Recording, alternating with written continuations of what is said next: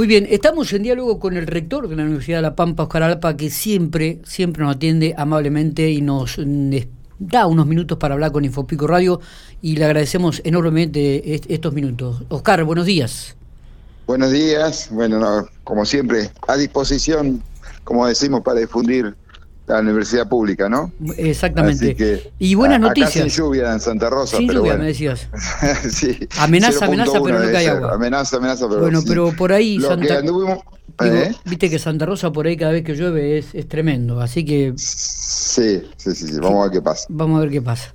Eh, decía que hay buenas noticias para la Universidad de La Pampa. Se aprobó el presupuesto finalmente en el día de ayer. Esto es Ah, una primicia que tenemos casi. Sí, sí, sí. En el día de ayer el Consejo Superior, bueno, tuvimos, siempre son los miércoles, pero por el, eh, la el Día de la Memoria, por la verdad y la justicia, el 24, lo corrimos a, ayer jueves. Bien. Así que, bueno, por unanimidad, eh, recordemos que ya el presupuesto de nación que nos había asignado era importante, que eso tenemos que remarcarlo, así que hicimos un, un proyecto de presupuesto para el 2021, digamos, de, de la universidad. Ujú. Y bueno, lo presentamos, estuvo discutiéndose entre enero y febrero y ayer fue aprobado por unanimidad junto con la cuenta de inversión 2019, que es la cuenta de rendición de todo lo actuado, junto también en unanimidad con un, un formato de control de inciso 1 que le llamamos nosotros, que es el tema de, de control de, de- personal y todo lo que hace al- a, a los sueldos, pero todo en forma unánime. Y el presupuesto tiene, bueno, eh, la, la- la realidad de que Nación nos ha permitido tener un muy buen presupuesto para nuestra universidad. Ujú. ¿De y cuánto será este año? recuperar- estamos en 2.400 millones. más o menos, 2.400 un millones. Número redondo. Bien. Eh, ¿Y, y el, y el anterior de cuánto había sido? Y a ver, de- eh, la verdad que desde el. Desde, eh, recordemos que el 2020 no hubo presupuesto nacional. Es verdad, sí. Entonces no tuvimos, eh, fue, así que el último fue 2019. Es decir, comparativamente subimos casi un 80% del 2019, ¿no? Ajá. A ver, uno, en el número parece muy grande, después la realidad es el acompañamiento de los sueldos, pero bueno, la, la, la realidad que en porcentaje fue importante Mira vos. porque desde el 2012, eh, digamos, a cada unidad académica se venía, ya venía con una reducción, había un 4%, 3,9% de, de reducción en el presupuesto para, para el personal, para docentes y no docentes.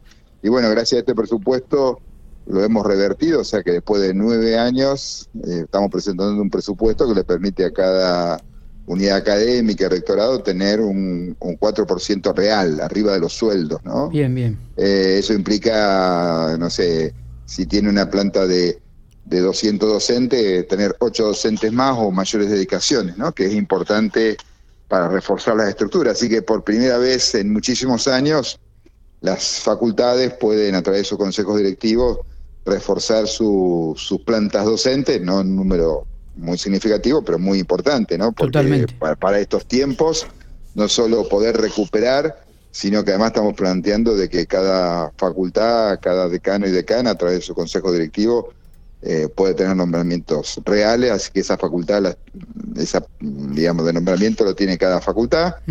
Así que, bueno, realmente reforzamos, a eso le hemos agregado, sobre todo eh, reconociendo algunos docentes que no estaban cubiertos en algunas facultades, así que inclusive en algunas, como en agronomía o en exactas naturales, todavía el aumento fue más todavía, ¿no? Mirá en realidad con, con- con los años anteriores. Sí. Así que, bueno, importante desde ese punto de vista, reforzamos mucho lo, que es el tema del personal, los programas que hemos planteado y además, eh, como novedad, que lo venimos planteando desde el 2020, que no, no pudimos por no haber presupuesto, pero por primera vez una universidad presentamos con perspectiva de género. Esto implica que cada partida del presupuesto eh, está, mm, digamos, eh, con un pequeño indi- indicador, digamos, Sí. en este caso son letras, Sí. tal como está planteado en el presupuesto de Nación, donde esto plantea cómo es distribuido eh, dentro de, de, digamos, de la cuestión de género, ¿no? para Está bien. decirlo sencillamente. Pero bueno, creo que también seguimos innovando como universidad y con una perspectiva que es importante. Está. Eh, ¿Cuántos ¿Tenés el número de inscriptos este año, 2021, en la Universidad de La Pampa? Eh, no, todavía no, lo tengo. Sí, a ver, no, no, lo tengo concreto porque, porque cada. Eh, como sabemos lo que pasó el 2020, que los secundarios también han demorado en terminar, nosotros habilitamos a que el título secundario lo entreguen mucho más adelante, de tal manera que pueda ir cursando. Claro. Y también es cierto que muchos chicos y chicas del secundario han quedado de quinto, digamos que terminaron el año pasado, han quedado dando, dando vueltas. Esa es la sensación que tenemos todas las universidades en que si empiezan la universidad, ¿qué hacen? Así que hemos extendido en algunos casos, algunas facultades, las inscripciones, pero bueno, por ejemplo, en Pico, veterinaria, estábamos hablando el otro día con, con el decano que eh, llegó a su récord histórico, digamos, aumentando, ¿no? Mira vos. Eh, o sea, a lo que uno podría prever que podría ser eh, distinto, superaba los 200 inscriptos. Así que en ese sentido, ingeniería también estaba en su promedio. todavía nos faltaba la facultad de humana, sobre todo pensando, digamos, los números de, pico.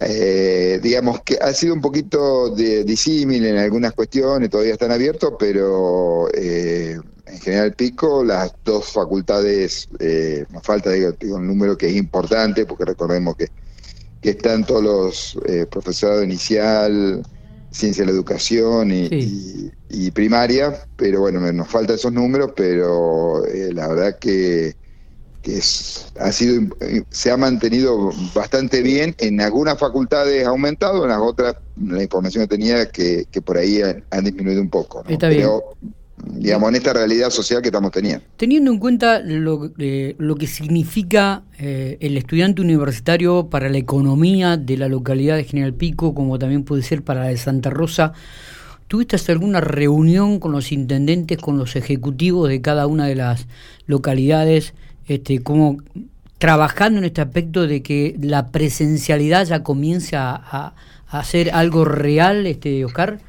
Mira, eh, Miguel, en ese sentido, eh, si bien tenemos siempre eh, relación con tanto con el intendente de Santa Rosa como la intendenta de, General Pico, inclusive ahí en General Pico en esta idea de que estando la vicerrectora tenga más contacto, digamos, ahí concreto con, con inclusive los actos se han hecho de forma conjunta y todo lo demás, estamos en contacto y además sabemos esta realidad de lo que implica la, presencialidad.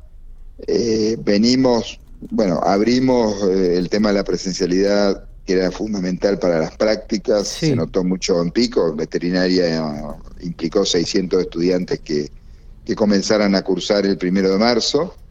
entonces estamos pero con la precaución porque venimos escuchando, creo, a nivel nacional, a nivel de, bueno, hoy se cierran, digamos, esta película lo vimos hace un año atrás, ¿no? cuando empiezan a avisar, cuando empiezan a cerrar, cuando dice que hay una nueva cepa. Entonces estamos con la precaución porque eh, eh, la verdad que es el equilibrio en tener la universidad abierta, presencial o virtual, pero tenerla abierta porque la verdad que creo que estamos muy contentos que nadie perdió un año, ni un cuatrimestre, ni una materia, porque son todas las materias en la universidad. Pero el, equilibrio del tema salud, porque sabemos que no podemos meter a 30 estudiantes, 40 estudiantes en un aula como era antes. Eh, entonces el aula permite quizás 10 en vez de 40 por el nuevo protocolo y eso implicaría que se repita cuatro veces las clases. Digamos, por supuesto, no podemos exigirle eso al docente, que implicaría cuadruplicar su, su tiempo. Eh, así que vamos trabajando en ambas cuestiones. Eh, hasta ya tuvimos reuniones a ver si cómo el tema del comedor universitario, porque si eso también implica que, vengan los, los, chicos y las chicas, es el tema del comedor. El tema del comedor nos pasa lo mismo, los números que te dan por protocolo es 20 chicos comiendo a la vez, eh, por grupo que después hay que sanitizar todo y te da que estamos siete horas almorzando, ¿no? O sea, no, no, no, no.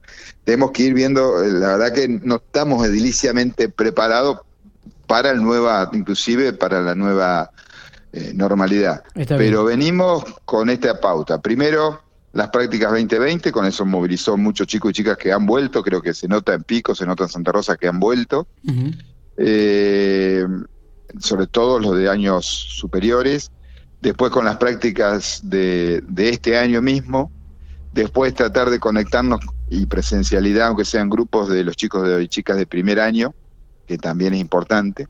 Sí. Y esas son, y después el tema de, de finales que se necesiten presenciales, así que esas son nuestras etapas, Bien. digamos, de presencialidad. Hoy la primera, y que hemos coordinado con las decanas y decanos de las seis facultades, es esta. Las prácticas 2020 para que no haya ninguna demora, o sea, todo lo que quedó que sí o sí tenía que ser presencial, empezar a- del año pasado a hacerlo ahora. Está bien. Eh, y bueno, y esperar y ver, de seguir con perspectivas de lo que está pasando a nivel nacional entre la vacunación y la segunda ola, ¿no? Está. Muy bien, Oscar, no sé si tenemos algo más, nos ha quedado pendiente. ¿Te queda pendiente pasarme bien los números de ingresantes y de Sí, cada una de sí, las sí, facultades? vamos, vamos a hacer- vamos a pasártelo, así lo podés eh, Reflejar en informar el ahí sitio en la radio y publicarlo en el sitio. Exactamente. Te agradecería mucho. Abrazo grande, Oscar, por estos minutos. No, por favor, a ustedes, gracias Miguel, hasta luego. Abrazo.